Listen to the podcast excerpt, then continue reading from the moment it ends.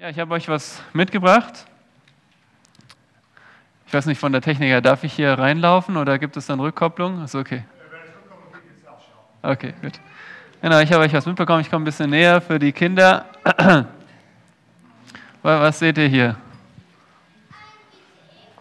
Ein ICE. Na, ich, ich habe immer gedacht, ICEs sind ein bisschen größer, oder?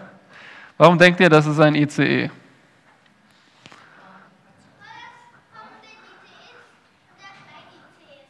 Okay, Farbe hat jemand gesagt. Wie bitte? Die Form, okay, so windschnittig, gell? Steht da drauf, ICE.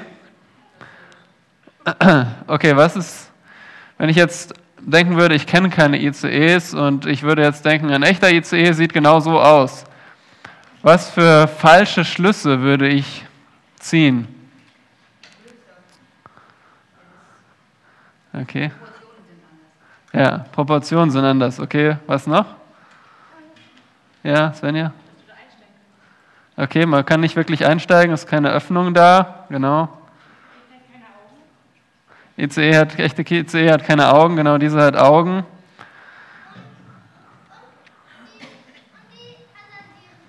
Die Passagiere fehlen, es gibt auch nur eine Tür. Also wenn ich jetzt denken würde, ein echter ICE hat solche, ist aus Plastik, hat genau acht Räder, eine Tür, die sich aber nicht öffnen lässt und vorne schauen ein, zwei Augen an, dann ich, würde ich ziemlich falsch liegen. Und warum äh, zeige ich euch das? Das Problem ist, genau das passiert auch in unserer Welt. Äh, sündige Menschen tendieren dazu, bei sich selbst zu beginnen und ihre Sicht auf Gott zu projizieren. Sündige Menschen gehen von sich aus und stellen sich Gott so vor wie die Menschen, nur ein bisschen größer. Das ist genau das Problem, was wir sehen in dieser Welt. Wir denken an die Eigenschaften, die wir mit Gott teilen, zum Beispiel, dass wir Verstand haben, dass wir auch fähig sind zu lieben, dass wir zornig werden können. Und dann projizieren wir diese Eigenschaften auf Gott und stellen uns genauso Gott vor. Wenn wir, da, wir lesen sogar in der Bibel von Gott, aber dann haben wir eine Vorstellung, die von uns beginnt und die sich auf den größeren Gott projiziert. Nun, so gelangen wir genau zu einer falschen Sicht von Gott, weil Gott ist in erster Linie heilig. Was heißt heilig? Er ist moralisch rein aber heilig bedeutet andersartig. Gott ist anders als wir Menschen. Er ist erhaben. Und er ist seinem Wesen einfach anders. Was hat das mit unserem Thema heute zu tun? Wir sind bei der Soteriologie. Das kommt von dem Wort Soteria für Errettung. Und bei der Errettung ist es nicht anders. Unsere psychologisch geprägte Welt will vor allem eins. Ja, wir, wollen, wir wollen glücklich sein. Wir wollen zufrieden sein. Wir wollen echte Erfüllung finden. Und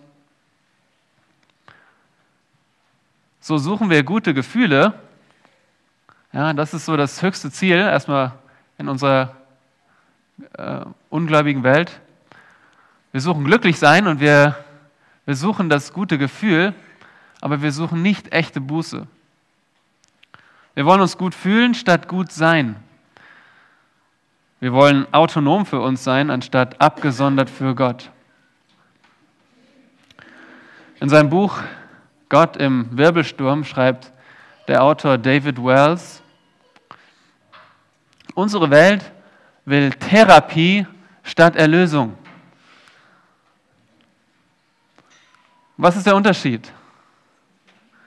Was, ist, äh, was meine ich mit Therapie? Was stellt ihr euch darunter vor? Wenn ihr, ja, bitte? Okay, ja, genau, es ist so selbstzentriert, genau. Ja, Angelika? Ja, genau. Symptome behandeln, also Das Material ist schon okay. Als Menschen sind wir okay, aber wir sind einfach nun schlecht beeinflusst. Wir sind irgendwie durch die Umstände kaputt gemacht worden. Aber im Kern, unser Material ist gut. Es muss nur wieder richtig gerade gebogen werden. Und ich sage euch, Erlösung ist überhaupt nicht gerade biegen. Erlösung ist eine völlige Neuschöpfung. Also Gott muss es völlig neu machen. Und genau das ist das Problem bei der Errettung. Therapie sagt, dass das Material gut ist, aber von außen beschädigt wurde. Erlösung sagt, was du bist, ist verdorben und verwerflich und du musst von dir selbst befreit werden. Du musst absolut neu werden. Ja, du musst von dir selbst befreit werden. Erlösung ist eine Befreiung von dem, was du bist, um zu werden, was Gott ursprünglich mit uns vorhatte. Therapie stellt den Menschen in den Mittelpunkt, hat Steffi gesagt. Erlösung stellt Gott in den Mittelpunkt. Und deswegen wollen wir auch das Thema der Errettung verstehen, weil es dabei um Gott geht. Und weil wir nicht von uns anfangen wollen und, und überlegen wollen, was, was brauchen wir, sondern wir fangen mit Gott an, was hat er gesagt, was wir brauchen. Und er sagt, wir brauchen eine vollkommene Erneuerung.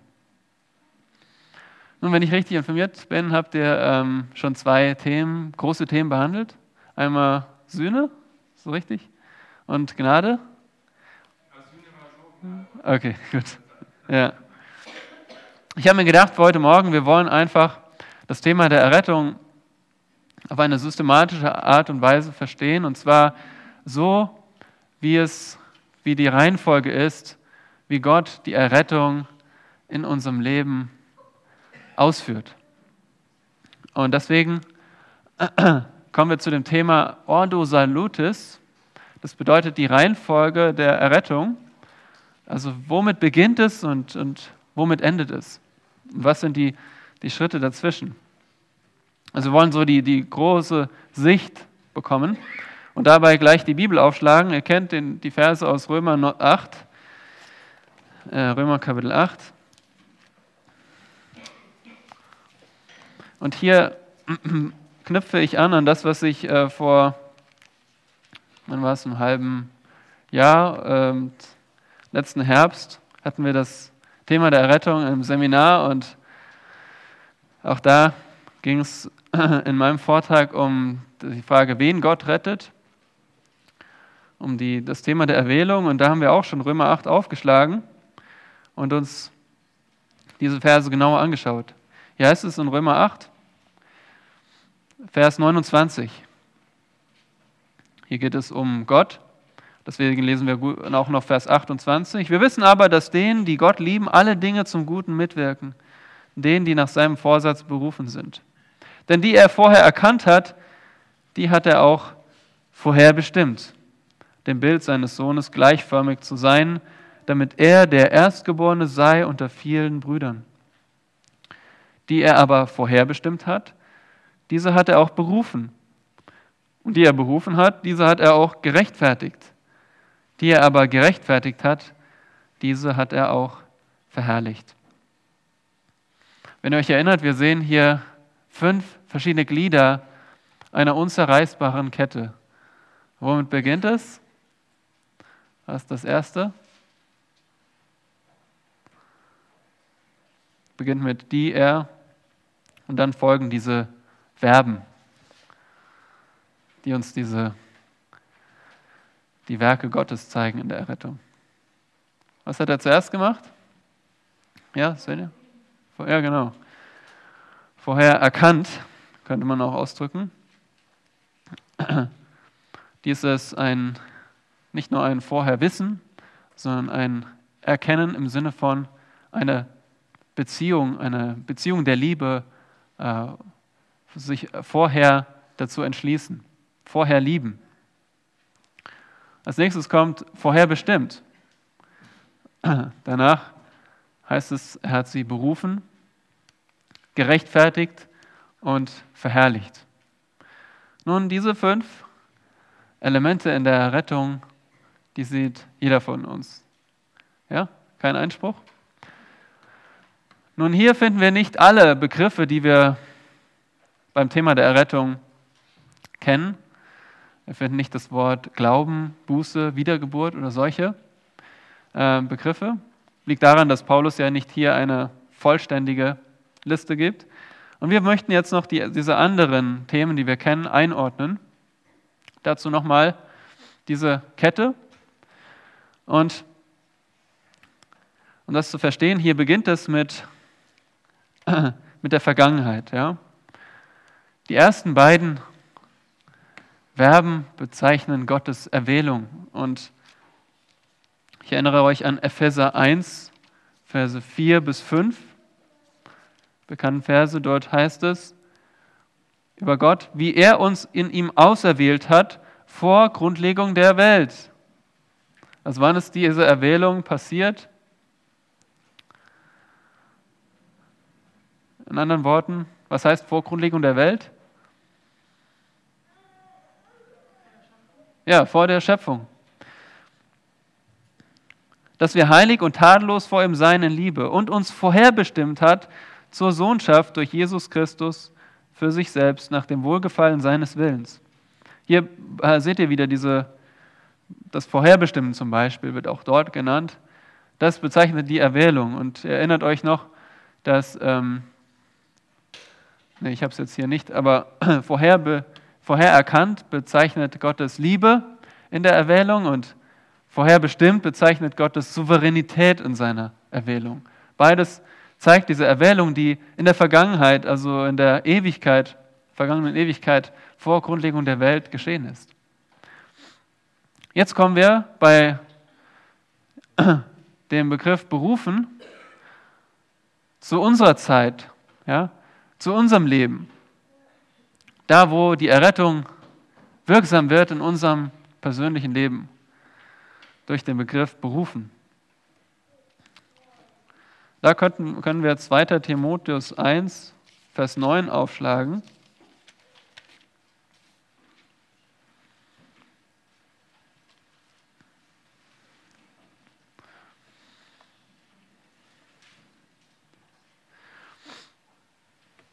2. Timotheus 1, Vers 9 lesen wir von dem Ruf. Es geht wieder um Gott, der, also Gott, hat uns errettet und berufen mit heiligem Ruf. Nun, worauf gründet sich dieser Ruf?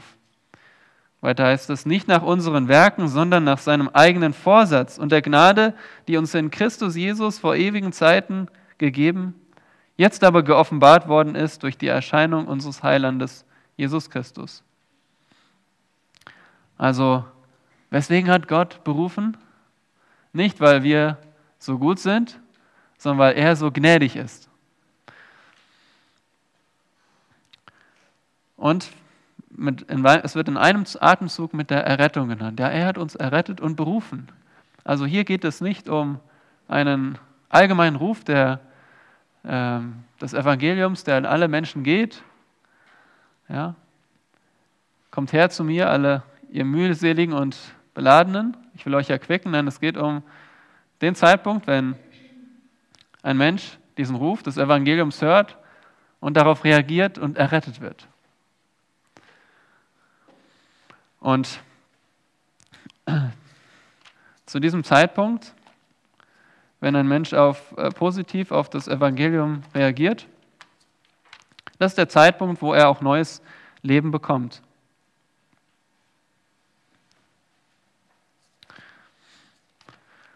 Und zwar, dieser Zeitpunkt ist zeitgleich mit der Wiedergeburt. Wo sehen wir das? In Johannes 3, äh, diese Stellen, Stelle über die Wiedergeburt, wo Jesus mit Nikodemus redet. Und da heißt es über die Errettung, über die Wiedergeburt.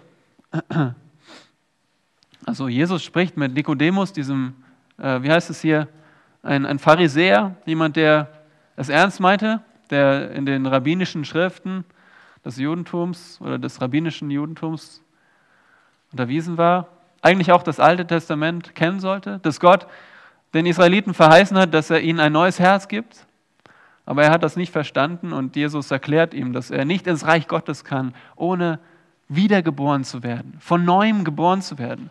Und dann beschreibt er diese Wiedergeburt hier in ähm, Johannes 3, Vers 7. Wundere dich nicht, dass ich dir sagte, ihr müsst von neuem geboren werden. Der Wind weht, wo er will, und du hörst sein Sausen, aber du weißt nicht, woher er kommt und wohin er geht. So ist jeder, der aus dem Geist geboren ist. Also stellt euch dieses Bild vor. Der Wind. Ich weiß nicht, äh, war es hier in äh, Berlin windig letzte Woche? Ich war auf einer Schulung im, in fränkischen Land und dort auf, einer, auf einem Kloster, auf einem Berg und dort hat es richtig, ähm, richtig der Wind geweht. Und der Wind wechselt die Richtung. Und du kannst es nicht vorhersehen. Plötzlich kommt er von der einen Richtung, dann von der anderen. Der Wind weht, wo er will. Und so vergleicht Jesus die neue Geburt. So ist jeder, der aus dem Geist geboren ist. In anderen Worten, keiner hat es in der Hand, keiner kann es vorhersehen. Es ist einfach für uns nicht zu fassen, zu begreifen. Es ist ein Geheimnis, wie ein Mensch von neuem geboren wird. Es ist das Werk des Geistes, es ist eine Geburt. Keiner von euch hat die Geburt geplant, keiner von euch hat bei seiner Geburt äh, mitgewirkt oder das, sich dazu entschieden, geboren zu werden. Genauso ist es mit der neuen Geburt. Und sie passiert, wenn ein Mensch berufen wird und auf diesen Ruf reagiert. Und deswegen können wir hier, wo Paulus sagt, berufen, auch Wiedergeburt denken. Dann sagt Paulus, gerechtfertigt. Und schlag mal Römer 3, Vers 28 auf.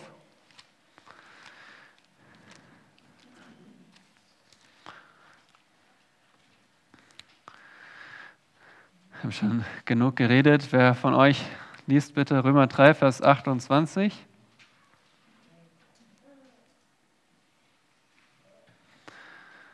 Es hat bitte laut lesen.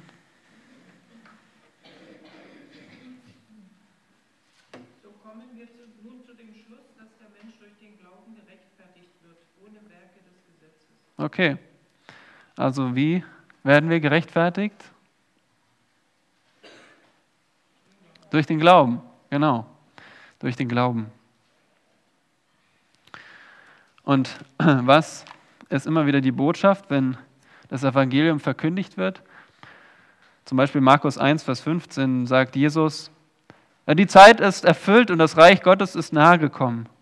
Tut Buße und glaubt an das Evangelium. Also was sagt er? Nicht nur glaubt, sondern auch tut Buße. Diese beiden gehören zusammen. Deswegen, dieses hier passiert alles der, zur selben Zeit. Ja, ein Mensch äh, wird wiedergeboren, bekommt neues Leben, reagiert auf den Ruf Gottes, äh, er tut Buße, er glaubt und sofort wird er gerechtfertigt von Gott, äh, gerecht gesprochen. Warum? Weil er jetzt mit Christus vereint worden ist.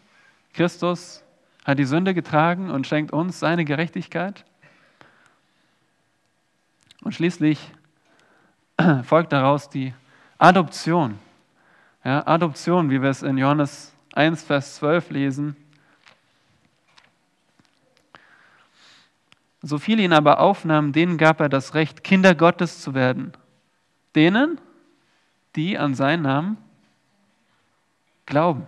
Okay? Seht ihr, wie die Adoption mit, äh, mit dem Glauben verbunden ist? Durch den Glauben werden wir gerechtfertigt und durch den Glauben bekommen wir den Stand, dass wir in Gottes Familie aufgenommen werden und adoptiert werden. Und dann kommt die Verherrlichung. Nein, da kommt noch was dazwischen, nämlich dazwischen das Leben, was wir hier als Gläubige auf der Erde leben. Und wie nennen wir das? Fortschreitende Heiligung. Okay? Das ist etwas, was Paulus auch in seinem Vers von Römer äh, uns nicht sagt, was wir aber aus der Schrift natürlich kennen. Und Paulus kennt das genauso, dass wir fortschreitend geheiligt werden. Wir, wir machen nicht so eine ein Riesenstufe, nur am Ende, wenn wir sterben, aber sonst ist es so ein Auf und Ab mit Tendenz nach oben, die Heiligung. Und schließlich die Verherrlichung, wenn wir äh, nicht mehr in diesem Leib sind, der mit Sünde behaftet ist, wenn wir nicht mehr die Neigung zur Sünde haben, wenn wir einen neuen Leib haben, wie Paulus es zum Beispiel sagt in ähm, Philipperbrief Kapitel 3, Vers 20. Denn unser Bürgerrecht ist in den Himmeln, von woher wir auch den Herrn Jesus Christus als Retter erwarten, der unseren Leib der Niedrigkeit umgestalten wird zur Gleichgestalt mit seinem Leib der Herrlichkeit, nach der wirksamen Kraft, mit der er vermag, auch alle Dinge sich zu unterwerfen. Unser Leib der Niedrigkeit wird umgestaltet und wird so wie Jesu verherrlichter Leib, wie der herrliche Leib von Jesus Christus. Das ist die Verherrlichung. Und ich hoffe, dass ihr jetzt so einen Überblick habt über diese Ausführung von Gottes Errettung im Leben eines Menschen. Nochmal zur Wiederholung, das hier ist die Vergangenheit, das hier ist die Gegenwart, hier die Heiligung noch dazu und das ist die Zukunft, wenn wir verherrlicht werden. Und auf dieser Grundlage möchten wir jetzt einfach diese Themen noch etwas vertiefen. Werden nicht zu tief hineingehen können, aber deswegen vier Elemente der Errettung. Die Erwählung, die Wiedergeburt, Buße und Glauben und Vereinigung mit Christus.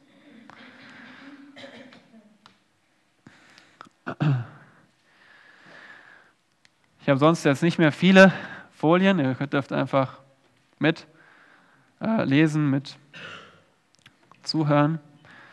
Aber die Erwählung ist ja ein Thema, was ihr euch sicher noch erinnern könnt von dem Seminar. Damals haben wir gesehen, dass Gott einen souveränen Willen hat, dass er souveräne Macht hat. Kann dem Herrn etwas zu wunderbar sein? Gibt es irgendetwas, was äh, für Gott zu wunderbar wäre? In anderen Worten, Gott ist allmächtig, er kann alles tun, außer gegen sein Wesen zu verstoßen. Wir haben gesehen, Gott erwählt immer wieder, er wählt ein Volk, zum Beispiel das Volk, die Nachkommen von Abraham, er wählt einen Stamm, aus dem der Erlöser kommen sollte. Welcher Stamm war das? Aus welchem Stamm kommt der Messias?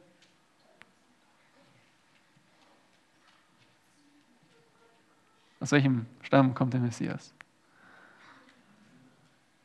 Hm, laut. Judah. Ja, und richtig, Benjamin. Aus Judah kommt dann später David. Okay, David ist ein Nachkomme von Judah. Und er wählt eine Person. Zum Beispiel, er wählt den König Kyros, den Perserkönig, damit die Israeliten wieder zurück in ihr Land kamen. Gott erwählt die zwölf Jünger, aber er wählt auch zum Heil. Schlag mal auf, 2. Thessalonicher 2, Vers 13.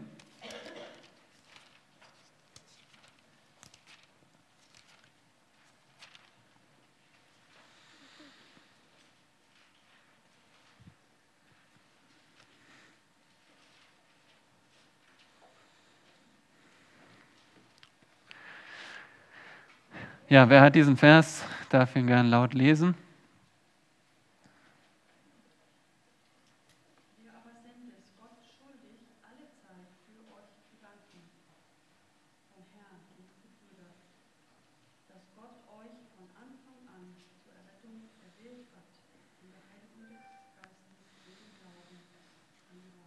Ja, danke.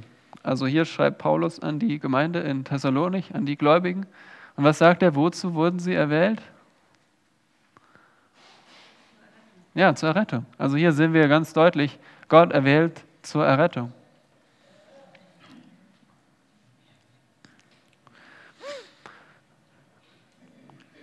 Ich möchte euch nochmal die Definition in Erinnerung rufen, die wir letzten Herbst angesehen haben, die Definition für Erwählung.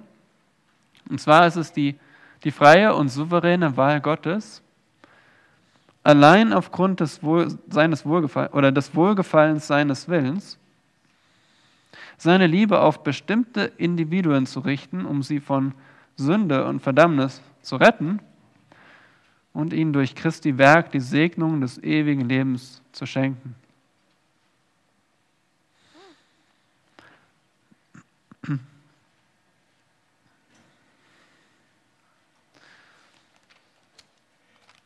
Also es ist die, eine souveräne und freie Wahl. In anderen Worten, niemand hat Gott gezwungen. Äh, niemand hat Gott bestochen. Niemand hat Gott dazu gebracht, dass er genau diese Menschen erwählt hat und solche nicht. Wie schon in Epheser 1 gelesen, ja, er hat uns auserwählt vor Grundlegung der Welt. Äh, vor Grundlegung der Welt, wer von euch war da? Niemand. Und deswegen ist es Gottes souveräne Wahl, unbeeinflusst von irgendjemandem. Und wo, warum? Auf welcher Grundlage? Nicht aufgrund von Werken, haben wir schon gelesen in 2. Timotheus 1, Vers 9. Nicht aufgrund des sogenannten freien Willens, sondern aufgrund seines Wohlgefallens. Ja, seit dem Sündenfall sind wir nämlich nicht mehr frei in unserem Willen. Wir sind zwar noch frei, die Sünde zu tun. Wir lesen das in Römer 6, Vers 6, dass wir Sklaven der Sünde sind und wohl noch Freiheit haben, uns zwischen Optionen zu wählen, wie wir Gott ungehorsam sind, aber wir haben nicht mehr die Freiheit, dass wir es uns erneuern könnten oder einen neuen Menschen aus uns machen könnten oder dass wir selbst äh, zu Gott kommen könnten. Nein, wir haben gesehen, Gott muss berufen, er muss uns die Wiedergeburt schenken. Aber trotzdem sind wir verantwortlich, wenn wir nicht zu Gott kommen, wenn wir weiter in der Sünde verharren, weil der Jesus sagt auch, Johannes 3, oder ist es der Apostel?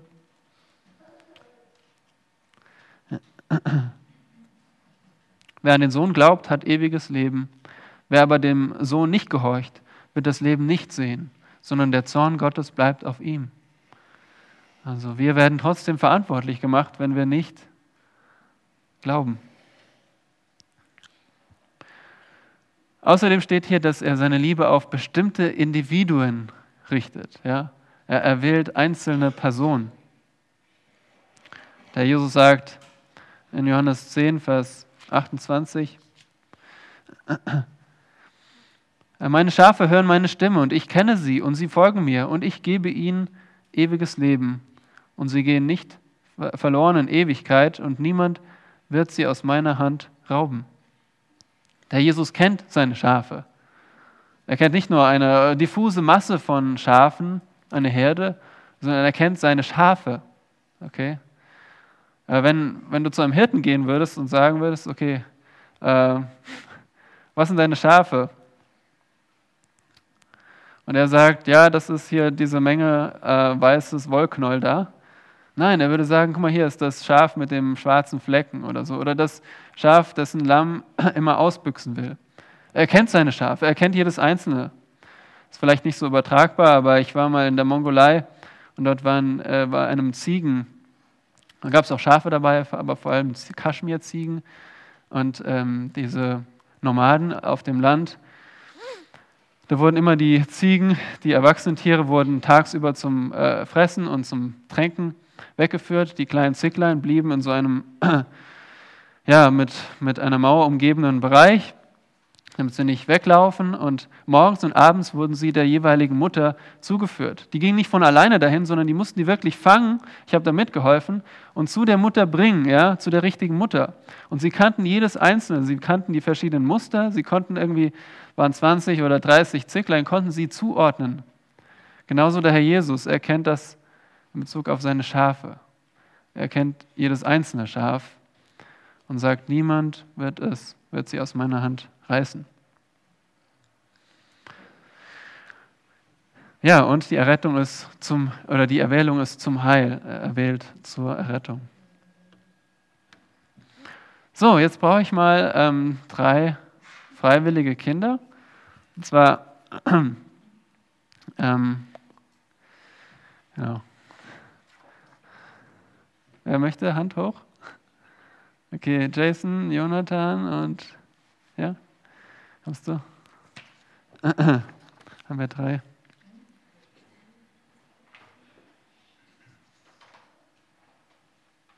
Kommt mal nach vorne, bitte. sodass ihr euch sehen könnt. Okay, Jonathan, du bist ein bisschen kleiner als die anderen, das, das passt gut. So, ihr beiden dürft jetzt mal so einen Torbogen machen. Haltet eure Hände zusammen oder so, genau so. Okay, Jonathan, du drehst dich mal um, ja, dass du noch nicht lesen kannst. So, dann dürft ihr von der einen Seite das hier halten und dann das. Okay. So, Jonathan, darfst du mal umdrehen und du siehst jetzt hier ein Tor. Ein Tor, ja? Was, was steht denn hier da? Geht hinein durch die enge Pforte. Okay, möchtest du hineingehen? Okay, halt mal fest und geh mal durch. Was steht jetzt da? Genau, danke schön. Super gemacht, danke euch. Ja, genauso ist es mit der Erwählung. Das Evangelium lautet nicht, finde heraus, ob du erwählt bist. Das Evangelium lautet, hier ist die Pforte. Äh, ihr könnt durchgehen. Äh, geht weg von dem breiten Weg, auf dem ihr alle seid, hin zur Hölle, hin zur Verdammnis. Geht durch die enge Pforte. Nehmt den Ausweg. Ihr müsst gar nichts, gar keine Voraussetzungen bringen. Egal, ob du äh, Deutscher bist oder Schweizer bist oder Russe bist, aus welcher Nation du kommst, ob du männlich oder weiblich bist, ob du Kind bist oder Erwachsener bist. Hier ist die enge Pforte. Was, was hindert dich? Was hält dich ab, dort hineinzugehen? Was hält dich ab, äh, dein, dein sündiges Leben zu verlassen und, und jetzt auf Christus zu vertrauen? Was hält dich ab, zu Gott zu kommen und ihm deine Sünde zu bekennen und ihn um Vergebung zu bitten? Geh ein durch die enge Pforte. Und dann, wenn du hindurchgegangen bist und dein Vertrauen ganz auf Christus gesetzt hast, dann liest du erwählt vor Grundlegung der Welt. Dann verstehst du, dass, dass es nicht dein Werk war, sondern dass Gott dich schon vor Grundlegung der Welt dazu erwählt hast, dass du äh, errettet werden solltest. Und so ist auch das Thema der Erwählung äh, kein Hindernis für uns, das Evangelium bekannt zu machen, zu verkündigen und jeden Menschen aufzurufen, wer immer kommen will, der komme. Wer immer erkennt, dass er vor Gott schuldig ist und sein Gebot gebrochen hat, hier ist ein Erlöser, hier ist der Herr Jesus Christus. Komm zu ihm im Gebet. Hast du ihm schon deine Sünde bekannt? Hast du schon dein ganzes Vertrauen auf ihn gesetzt? Und so dürfen wir es jedem verkünden. Aber wir wissen auch, dass Gott schon den Erfolg garantiert hat, weil er vor Grundlegung der Welt Menschen zum Heil erwählt hat. Sonst würde niemand errettet werden. Sonst würde niemand den Ausweg gehen. Und so, ja, ist das Beispiel, soweit ich weiß, von Spurgeon, kommt nicht von mir. Er hat es mal so beschrieben. Die Errettung, eine Pforte mit zwei Aufschriften. Ja, kommen wir zum nächsten Thema der Wiedergeburt. Ihr erinnert euch, Erwählung war in der Vergangenheit, jetzt kommen wir zur Wiedergeburt. Und die Wiedergeburt finden wir auf verschiedene Weisen beschrieben. In Ezekiel 36 im Alten Testament schon verheißt Gott den Israeliten ein neues Herz und einen neuen Geist. Ein Herz, äh, nicht ein neues Organ, keine Herztransplantation im Krankenhaus, Nein, das Herz bezeichnet das Kontrollzentrum des Menschen. Da, wo wir wollen, wo wir denken, wo wir wünschen, wo wir verlangen. Und die Israeliten, verlangten die Israeliten danach, Gott zu gehorchen? Ja oder nein? Ja, nein. Der Großteil der Israeliten. Immer wieder nein. Und deswegen hat Gott ihnen verheißen, wisst ihr, ich löse das Problem. Ich gebe euch ein neues Herz, das jetzt danach verlangt. Gott zu gehorchen. Dies verheißt er in der Zukunft für alle Israeliten zu tun. Und darauf, daran anknüpfen, dann das Neue Testament zeigt uns, wie ja, diese Wiedergeburt Realität ist. Wenn Johannes sagt, dass die, die an seinen Namen glauben, nicht ausgeblüht, nicht aus dem Willen des Fleisches, auch nicht aus dem Willen des Mannes, sondern aus Gott geboren sind. Wiedergeburt ist nicht nur ein neues Herz, ein neuer Geist, sondern aus Gott geboren zu werden. Oder Johannes 3, von, 3, Vers 3 heißt es, von neuem geboren zu werden. Oder in 2. Korinther 5, Vers 17, wir werden eine neue Schöpfung. Jakobus 1, Vers 18 beschreibt es als ein von neuem gezeugt werden. Wird ein neues Leben geschaffen. Wie können wir diese Wiedergeburt definieren? Nun, es ist ein Akt Gottes, eine Handlung Gottes, durch welchen er völlig neues Leben in den geistlichen Sünder hineinpflanzt.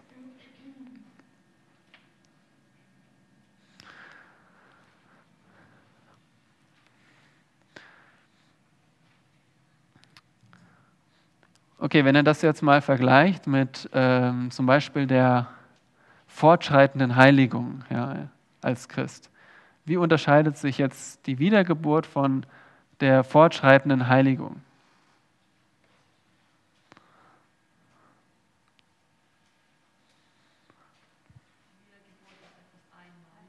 Ja, genau. Im Gegensatz zu einem Prozess ist die Wiedergeburt eine einmalige, augenblickliche Handlung, ein augenblickliches Ereignis. Und zwar etwas, äh, ja, was ist noch anders, könnte ich fragen. Nicht nur mit dem Zeitpunkt, ja, André? Genau. Ja, wir haben gar keinen Anteil daran. Genauso wenig wie du Anteil daran hattest, geboren zu werden. Es war ja etwas, was an dir passiert ist. Du wurdest geboren. Du hast dich nicht selbst geboren. Es ist einfach an dir passiert. So ist die Wiedergeburt ausschließlich äh, das Werk Gottes. Wie Petrus sagt, gelobt sei der Gott und Vater unseres Herrn Jesus Christus, der uns aufgrund seiner großen Barmherzigkeit wiedergeboren hat, äh, wieder gezeugt hat zu einer lebendigen Hoffnung. Und es ist das Werk des Vaters, Sohnes und Heiligen Geistes. Das ist das Werk des Vaters. Ähm, ja, haben wir schon in 1. Petrus 1, Vers 3 gehört. Ist das Werk des Sohnes auch. Zum Beispiel lesen wir das in Johannes Kapitel 5.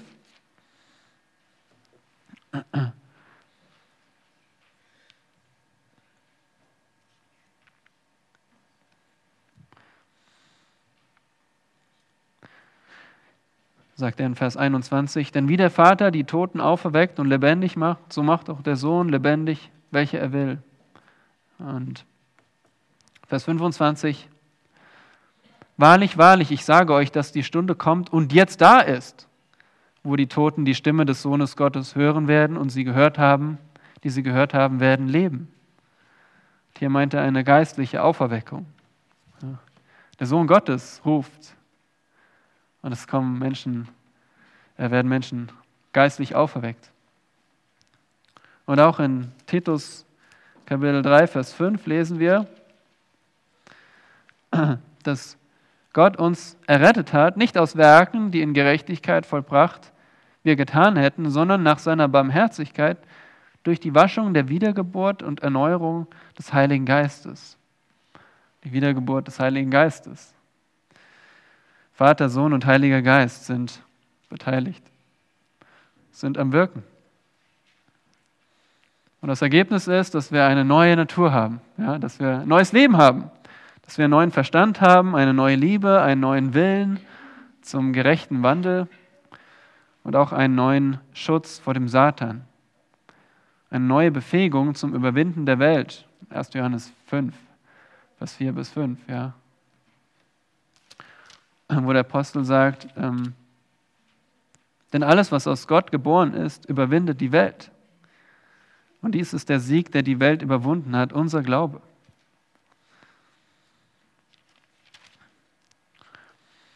Und was wir auch schon in der Dämonologie gelesen haben, Vers 18 in 1. Johannes Kapitel 5, wir wissen, dass jeder, der aus Gott geboren ist, nicht sündigt, sondern der aus Gott geborene bewahrt ihn und der Böse tastet ihn nicht an. Nun, nicht sündigt? Wer von uns wurde dann schon wiedergeboren? Wer von euch sündigt nicht mehr? Nun, äh, hier meint er ein fortlaufendes Sündigen, ja, ein, ein Lebensmuster, das von Sünde geprägt ist. Aber hoffentlich ist es in deinem Leben nicht so, sondern äh, wir, wir fallen in Sünde und wir tun Buße und wir kehren um. Aber dann machen wir es nicht sofort wieder, sondern hoffentlich lernen wir daraus und die Abstände werden immer größer zwischen Sünde und, und erneuter Sünde. Aber unser Leben ist nicht mehr geprägt von Sünde, weil wir aus Gott geboren sind. Und der Böse tastet ihn nicht an, der Teufel tastet diesen Menschen nicht an. Er kann ihn nicht in Beschlag nehmen erneut. Ja, wir können nie sehen, wie die Wiedergeburt im Verborgenen stattfindet. Es ist Quatsch, wenn jemand dir sagt, und ich habe das schon gehört, äh, bei einem Hauskreis, nicht bei uns, aber in, als ich neu nach Berlin kam, ja, ich war voll begeistert, da war in meinem Studentenwohnheim ein, ein, ein Bibelkreis von gläubigen Studenten und ich bin da hingegangen und war da etwa einen Monat die haben sich jeden Morgen getroffen zum Frühstücken. Na super, ich brauchte gar nicht Frühstück machen, ich konnte einfach da hingehen. Und äh, ziemlich ähm, enge Gemeinschaft. Aber ich erinnere mich, wie dann ein, eine, ein, eine Frau als Gast, eine junge Frau als Gast da war bei diesem Hauskreis und die wohl noch nicht gläubig war und der Hauskreisleiter sagte ihr, ja, bist du schon wiedergeboren? Nein, dann sprich jetzt dieses Gebet. Und er sprach irgendein Gebet vor und sagte, jetzt bist du wiedergeboren. Als ob wir es in der Hand hätten, ein Gebet zu sprechen und dann wiedergeboren zu werden. Wenn es etwas ist, was wie der Wind weht, wo er will, etwas, was Gott wirkt, äh, souverän und ohne dass wir einen Teil daran haben, wie könnten wir jetzt behaupten, äh, sprech dieses Gebet oder, oder mach diese Handlung und du wirst wiedergeboren? Nein, das ist ein Irrtum. Die Wiedergeburt findet im Verborgenen statt aber wir sehen die äußerlichen Zeichen. Und was sind die äußerlichen Zeichen? Nun, Buße und Glauben.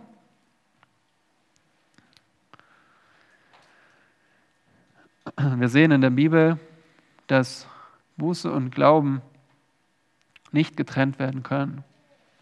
Schlagt einmal auf Apostelgeschichte, Kapitel 20, Vers 21.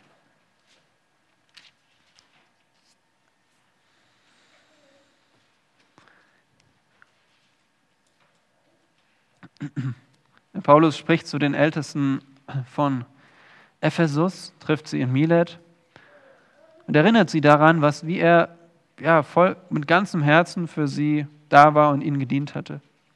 Er hat nicht nur öffentlich verkündigt, sondern er ist auch in die einzelnen Häuser und Familien gegangen, hat dort gelehrt. Und was hat er gelehrt? Nun, Vers 21. Wer liest es uns bitte laut vor?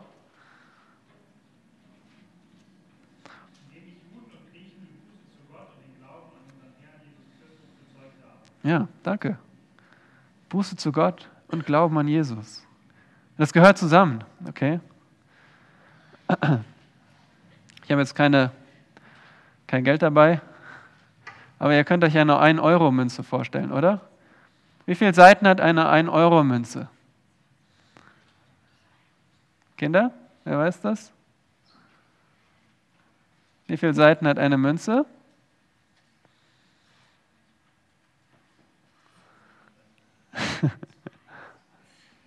Okay, komm, wenn ich euch frage, könnt ihr auch antworten, okay? Das Wie viele Seiten? Ja, zwei, okay. Was ist auf der einen Seite? Okay, ich flüster auch nicht, okay? Also ich, ihr dürft ruhig antworten. Das ist zwei Wege, okay? Was ist auf der einen Seite? Ja, Jason? Ja, welche Zahl? Ein Euro, genau, eins. Was ist auf der anderen Seite? Da gibt es jetzt mehrere richtige Antworten, ja, bitte. Ein Kopf oder ja, Benjamin? Genau, ein Adler bei der deutschen Münze, da gibt es noch verschiedene andere Länder. Das Jahr, wo sie geprägt wurde, genau. Und so ist es auch mit Buße und Glaube. Die eine Seite ist Buße, die andere Glauben und beide gehören zusammen wie eine Münze. Und nun, wie könnten wir die Münze jetzt nennen? Quizfrage.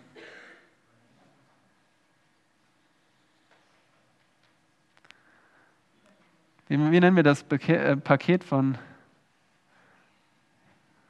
Wiedergeburt, habe ich gehört? Errettung. Naja gut, Errettung haben wir ja gesagt, ist die Überschrift über alles, Erwählung und wie sich das alles auswirkt. Okay, wer, wer ist für Wiedergeburt? Oder wer? Okay, die euch nicht gemeldet hat, warum denkt ihr nicht, dass es Wiedergeburt ist?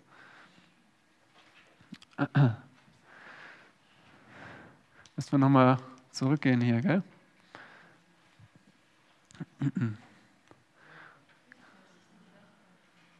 Ah, nein, Glauben führt zu Gerechtfertigung.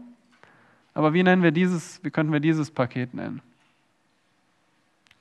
Und zum Beispiel so, wie Paulus es nennt in 1. Thessalonicher 1, Vers 9, ähm, sagt er, dass er sich freut, wenn er an sie denkt.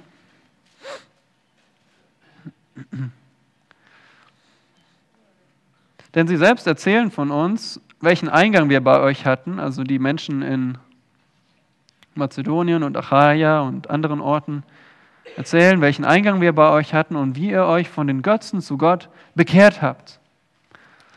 Bekehrung, genau. Bekehrung besteht aus, aus Buße und Glauben. Buße ist die Abkehr von der Sünde und Glauben ist die Hinkehr zu Christus. Machen wir es nochmal deutlich. Ich brauche nochmal drei freiwillige Kinder, bitte. Ja. Wer noch? Drei Kinder. Okay, Benjamin. Nochmal Jason. Kommt nochmal nach vorne, bitte. Ähm, so. Okay, Benjamin, okay. Du darfst mal den Jason anschauen. Und jetzt hör mal auf mein, äh, meine Ansage. Jetzt. Wie war nochmal dein Name? Sorry. Kathleen. Wie? Kathleen. Jetzt geh mal zu Kathleen. Okay, was ist passiert? Was hat Benjamin gemacht? Er hat sich umgedreht, ja? Ja, er hat sich von Jason abgekehrt, damit er zu Kathleen laufen konnte. Er hatte gar keine andere Möglichkeit. Wenn er zu Kathleen laufen wollte, musste er sich von musste er Jason den Rücken zukehren und sich umdrehen. Danke, ihr dürft euch wieder setzen. Und genauso ist es auch bei Buße und Glauben. Wenn wir zu Christus kommen wollen, dann müssen wir uns automatisch abkehren von dem, was Christus nicht gefällt, von einem Leben ohne Christus.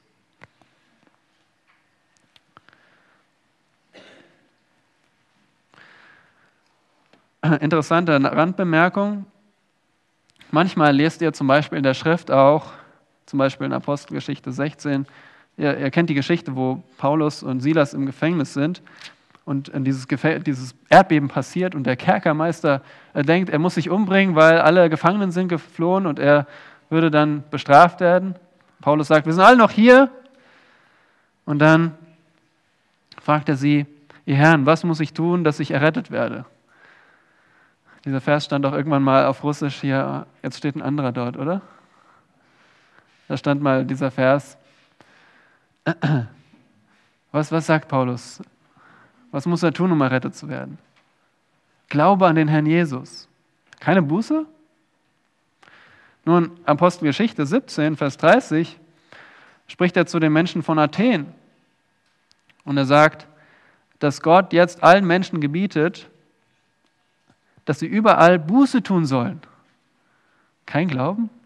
Nein, denkt an die Münze. Wenn er Glaube sagt, dann ist Buße automatisch inbegriffen. Wenn er sagt, tut Buße, ist Glaube automatisch inbegriffen.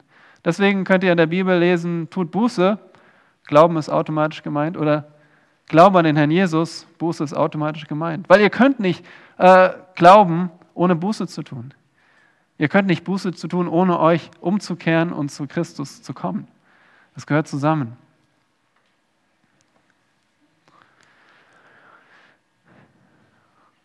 Buße ist die reuevolle Gesinnungsänderung über die Sünde. Und Glaube ist die radikale Gesinnungsänderung über Christus. Ja, vorher hast du vielleicht gedacht, Sünde ist Schokolade essen oder Sünde ist ähm, Schwarzfahren.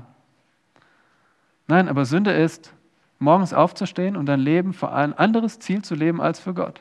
Das ist Sünde. Sünde ist, jemand anderem Glauben zu schenken, der das Gegenteil sagt von dem, was die Bibel sagt. Und das ist Sünde. Sünde ist es, für etwas anderes zu leben, anderes mehr zu lieben als Gott. Und die Bibel verändert radikal deine, deine Denkweise über Sünde. Du erkennst auf einmal, wie sündig du überhaupt bist, wie verloren du bist, dass du gar keine Möglichkeit hast, dich zu verändern, weil dein Herz geändert werden müsste. Und, und Glaube ist dann die Gesinnungsänderung über Christus. Vielleicht hast du bisher gedacht, Christus ist einfach ein guter Mensch gewesen. Äh, Christus ist, wie der Mann, mit dem wir gestern gesprochen haben, André, gell, der Christus ist am Kreuz gestorben und dann war es aus. Er war einfach nur ein Mensch. Oder Christus ist der, der mir will, dass ich, der mein Leben einfach miserabel macht. Ich muss immer sonntags stillsitzen, zwei Stunden lang in der Gemeinde und ich muss zu Hause meine Bibel lesen und Jesus ist dafür verantwortlich. Ja. Nein, du musst, dein, deine Gesinnung ändert sich über Christus. Er ist der vollkommene Mensch, der vollkommene Gott. Er ist äh, die schönste Person, die es überhaupt gibt. Er ist Gottes Liebe in Person. Er ist Heiligkeit, er ist Gerechtigkeit, er ist, er ist der einzige Retter. Er hat sich mehr erniedrigt, als jeder andere sich erniedrigen konnte. Und du kommst zu ihm und du äh, kehrst zu ihm um.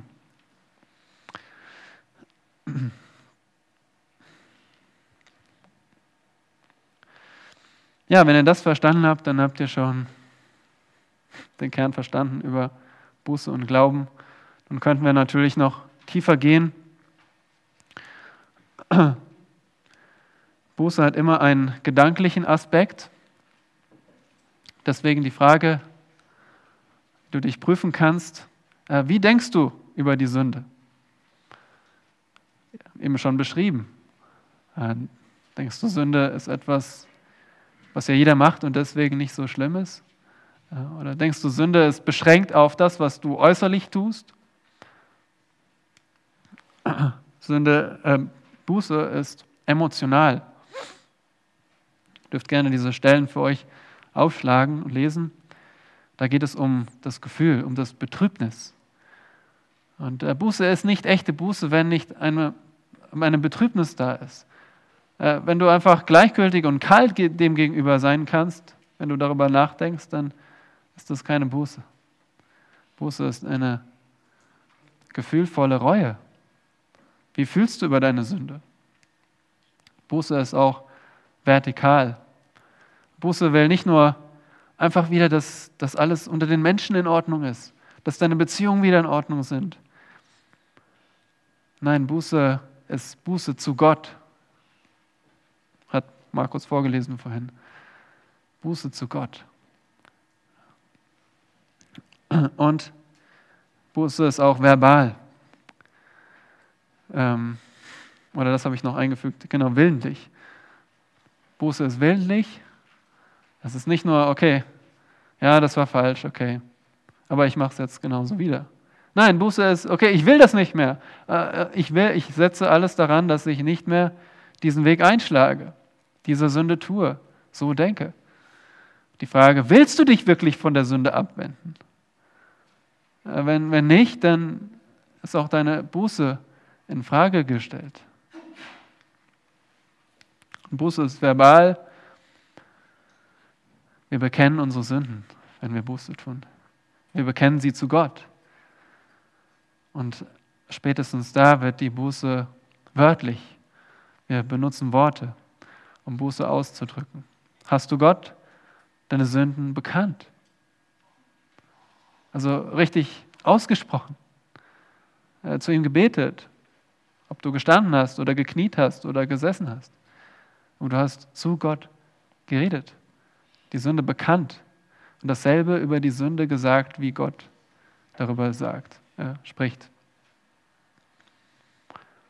Glauben hingegen, und ich erinnere da an den Vortrag Sola Fide von 2015, da habe ich über das Thema gesprochen, wir werden nur durch Glauben allein gerettet. Und da in diesem Vortrag hatte ich schon behandelt, was ist eigentlich echter Glaube? anhand vom Johannesevangelium. Nun, Glaube ist Erkenntnis der Tatsachen, ja. Und im Johannesevangelium geht es natürlich um die Tatsachen über Jesus. Jesus sagt, daher sagte ich euch, dass ihr in euren Sünden sterben werdet, denn wenn ihr nicht glauben werdet, dass ich es bin, so werdet ihr in euren Sünden sterben. Wörtlich steht hier, wenn ihr nicht glauben werdet, dass ich bin, dass ich bin, damit meint er den Namen Gottes, der schon in Exodus in 2. Mose 3 sagt, ich bin der ich bin. Jesus sagt, ich bin. Ich bin Jahwe, ich bin dieser Gott, ich bin Gott. Also du musst glauben, dass Jesus Gott ist. Glaube ist auch Annahme der Belege. Jesus sagt, denn wenn ihr Mose glaubtet, so würdet ihr mir glauben, denn er hat von mir geschrieben. Wo konnten die Juden Mose lesen? Welchen Büchern? Dem der Torah, den fünf Büchern Mose. Wenn ihr aber seinen Schriften nicht glaubt, wie werdet ihr meinen Worten glauben? Also es geht nicht zu sagen, ich glaube an Jesus, aber ich, ich höre nicht auf die Bibel. Ich glaube an Jesus, aber ich glaube nicht an die Schöpfung. Ich glaube an Jesus, aber ich glaube nicht an die Auferstehung. Nein. Wenn du Jesus glaubst, dann nimmst du auch die Belege an. Die Belege sind hier in der Bibel. Einen anderen Beleg haben wir nicht. Keiner von uns war dabei. Keiner von uns ist sicher, wenn er auf Wissenschaftler vertraut oder auf irgendeinen Menschen sein Vertrauen setzt. Das, der Beleg ist die Schrift, die Gott selbst ausgehaucht hat, über 2000 Jahre bewahrt hat, sodass sie immer noch akkurat ist. Das ist der Beleg. Glaube ist Vertrauen auf die Person Jesu. Wir setzen unser Vertrauen auf ihn als Person, nicht auf ein Kreuz oder irgendein Werk, Nein, sein Werk, sein Kreuz ist mit seiner Person verbunden. Deswegen können wir auch nur ihn als Herrn und Erlöser annehmen. Weil er ist Herr. Er wird nicht von uns zum Herrn gemacht. Er wartet nicht, bis du sagst, okay, hier ist dein Thron, ich setze dich jetzt auf den Thron. Der Jesus sitzt schon auf dem Thron. Du kannst ihn nicht noch mehr auf den Thron setzen, als er ist. Du kannst ihn nicht noch mehr zum Herrn machen, als er schon Herrn ist. Du kannst nur anerkennen, dass er Herr ist. Und Glauben ist Hingabe an Jesus. Ja. Und damit, das schließt alles ein, nämlich Nachfolge. Nachfolge, sein ganzes Leben Jesus zu geben.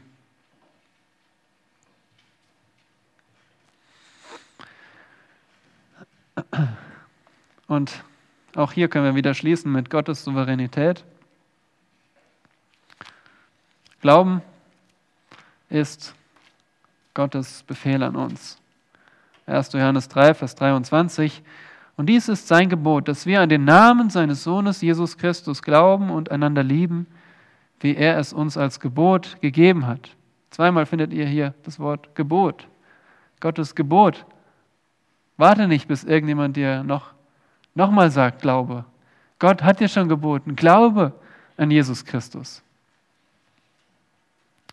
aber gleichzeitig ist es auch Gottes Geschenk und Gottes Werk. Apostelgeschichte 13, Vers 48. Als aber die aus den Nationen es hörten, freuten sie sich und verherrlichten das Wort des Herrn. Und es glaubten so viele zum ewigen Leben verordnet waren. Es ist ein Geschenk, wenn ein Mensch diesen Schritt tut und sich bekehrt, sich abwendet von der Sünde und Jesus zuwendet. Amen.